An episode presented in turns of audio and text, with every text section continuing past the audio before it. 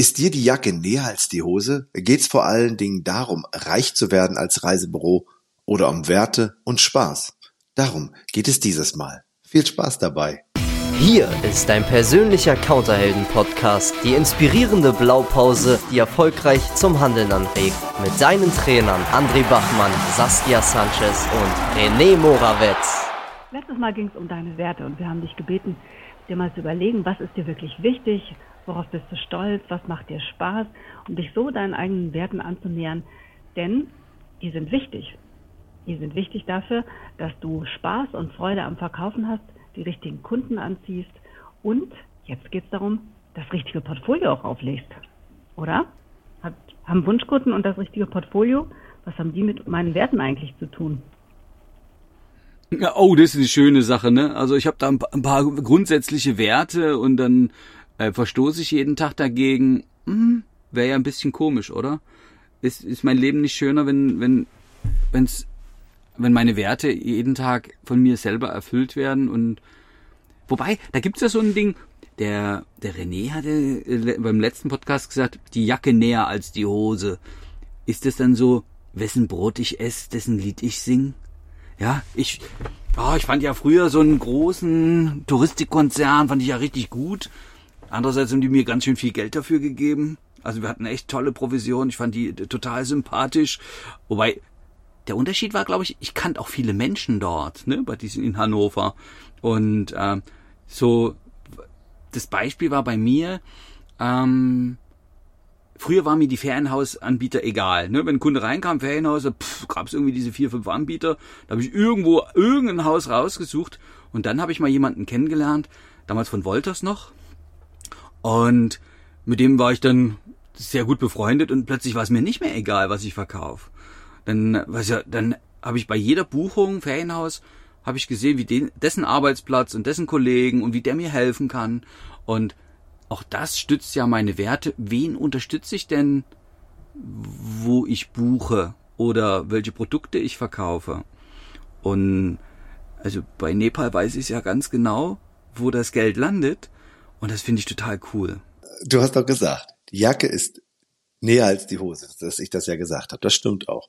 Und jetzt ist es so, wenn du diesen großen Touristikkonzern einmal nimmst ne, und darüber nachdenkst, ähm, dass der dir viel Geld gegeben hat dafür und ein riesiges Produktportfolio ab, abdeckt. Ne? Ja.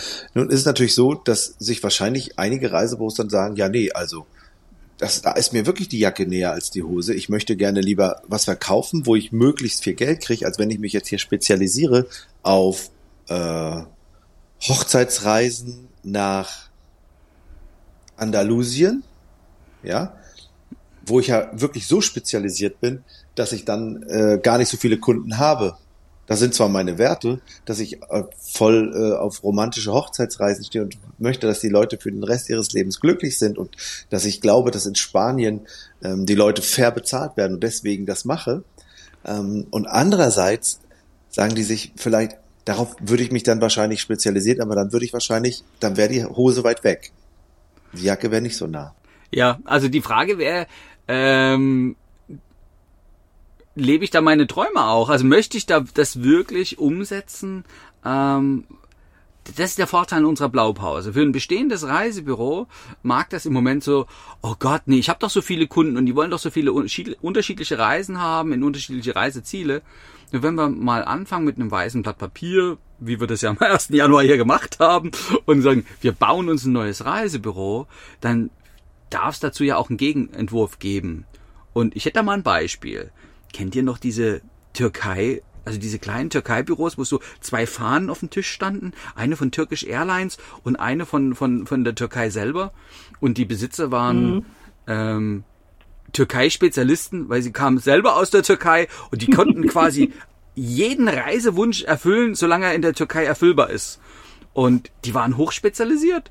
Ich finde, und wenn wir das mal sehen, wenn mein Wert oder mein Wunschprodukt sozusagen, wie kann ich den in den Mittelpunkt stellen? Also deutlicher als zwei Flaggen auf dem Tisch, eine türkische und eine mit türkischer Airlines. Deutlicher geht's ja, glaube ich, kaum. Äh, ich, ich finde es auch so, ähm, man merkt das ja selber. Es kommt ein Kunde rein und der fragt einen zu einer Region, die man selber gut kennt und die man selber sehr mag und sehr gerne auch bereist, dann kann man doch beraten, aus dem Stehgreif ohne einen Katalog in die Hand zu nehmen. Vor meinem inneren Auge erscheinen Bilder, sehe ich den Strand vor mir, sehe ich die Unterkünfte vor mir, sehe ich die, meine Lieblingskneipe vor mir, sehe ich mein Lieblingsrestaurant vor mir, sehe ich Ausflüge, die ich machen kann vor mir. Und dann kann ich das doch so aus dem Nichts dem Kunden erzählen. Und meine Begeisterung und meine Leidenschaft schwingen mit. Und der Kunde kann gar nicht anders sein, als mich als Expertin wahrzunehmen und mich ernst zu nehmen und meine Leidenschaft und meine Begeisterung dadurch wertschätzt, indem er die Reise bei mir bucht. Ja, das stimmt. Und wenn jetzt einer kommt und möchte jetzt gerne zu dir kommt jetzt das gerne mhm. und möchte jetzt gerne äh, eine Kreuzfahrt haben, was sagst du denn dann? Also ich meine, du willst sie dir auch mitnehmen. Jacke näher als die Hose. Nee, nee, tatsächlich nicht. Hm, es gibt so ein paar Dinge, die würde ich äh, wirklich nicht verkaufen wollen, weil sie meinen Werten nicht entsprechen. Ja, weil ich sie selber auch nicht gerne mag. Also ich habe früher auch schon im Reisebüro immer, wenn jemand sagt, ich möchte eine Kreuzfahrt buchen, habe ich gesagt, ich habe eine Kollegin, die sich da total toll mit auskennt. Die Kollegin bin nicht ich, sondern das ist XY. Und habe die tatsächlich weitergereicht, genauso wie ich Skireisen immer weitergereicht habe. Das war, das habe ich mich null ausgekannt. Ich fahre kein Ski, ich habe keine Ahnung. Und ich fand das noch besser. Ich habe die dann jemandem äh, gegeben, der wirklich mit dieser Leidenschaft und Begeisterung dahinter stand, um das Produkt zu verkaufen. Also tatsächlich, bei mir persönlich hätte ich mit Kreuzfahrten, hätte der Kunde auch ein Problem, weil ich habe keine Ahnung. Genau, ich mach mal, ich mach das mal ein bisschen schärfer, ne, weil Kreuzfahrten ist ja A, ein beliebtes Thema und B nicht ganz trennscharf mit mit unseren Werten. Also beim Thema äh, Werte, Nachhaltigkeit oder ähm, soziale Nachhaltigkeit oder so, da ist ja Kreuzfahrt manchmal, wie sagen wir so nett, in Kritik.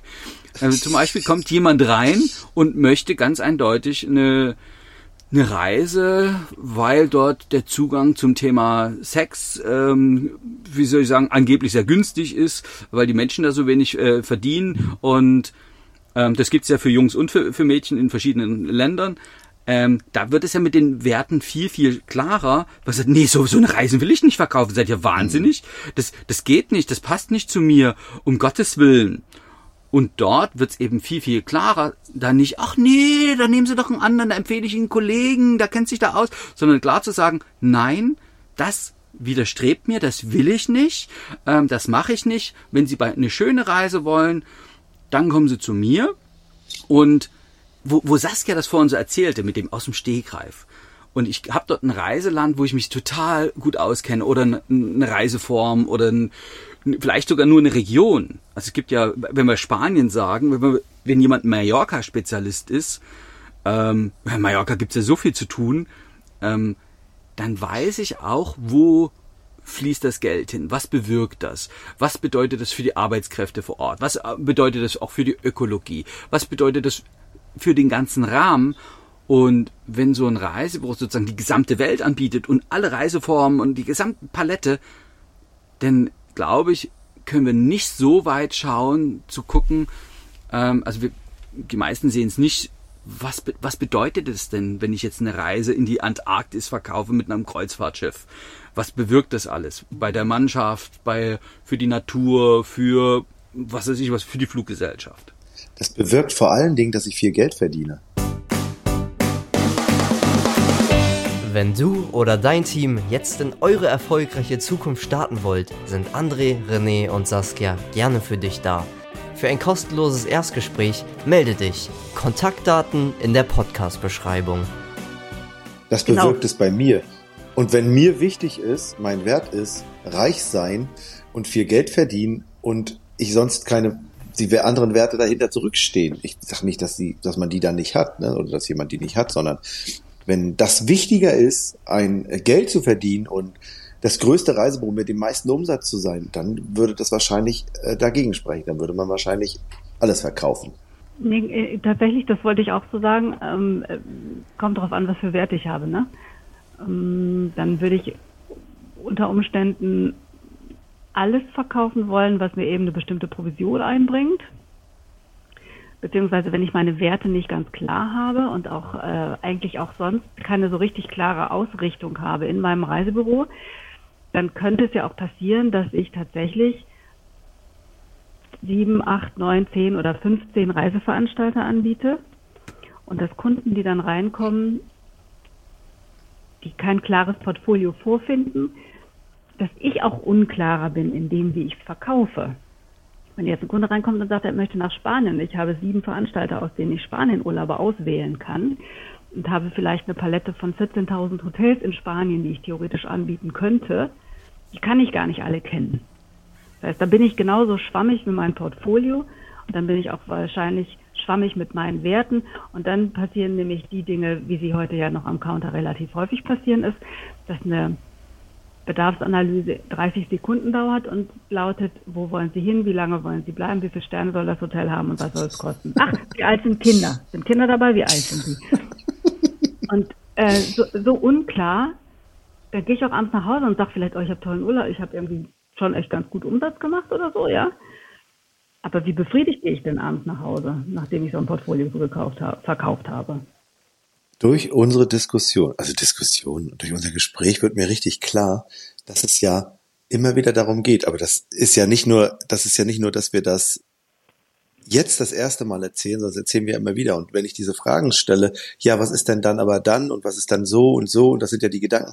Das sind natürlich auch Ideen, die dann Reisebüros haben, sagen, ja, wenn ich mich aber dann so konzentriere auf irgendwas, dann verdiene ich ja gar nicht genug Geld und dann kann ich mein Essen nicht kaufen, meine Miete nicht bezahlen und so weiter und so fort. Nur, wenn du natürlich das Ziel hast, bestimmte Wunschreisen zu verkaufen, die dein Steckenpferd sind, worauf du Bock hast, dann ist das natürlich logisch, dann lieber auch Kunden anzuziehen, die darauf Bock haben. Also Kunden zu bekommen, die darauf Bock haben. Und wenn ich mich positioniere, Reisen zu verkaufen, die ich gerne verkaufen will, wozu ich stehe, wofür ich stehe, kommen auch immer mehr von diesen Kunden und ich habe mehr Spaß an meiner Arbeit.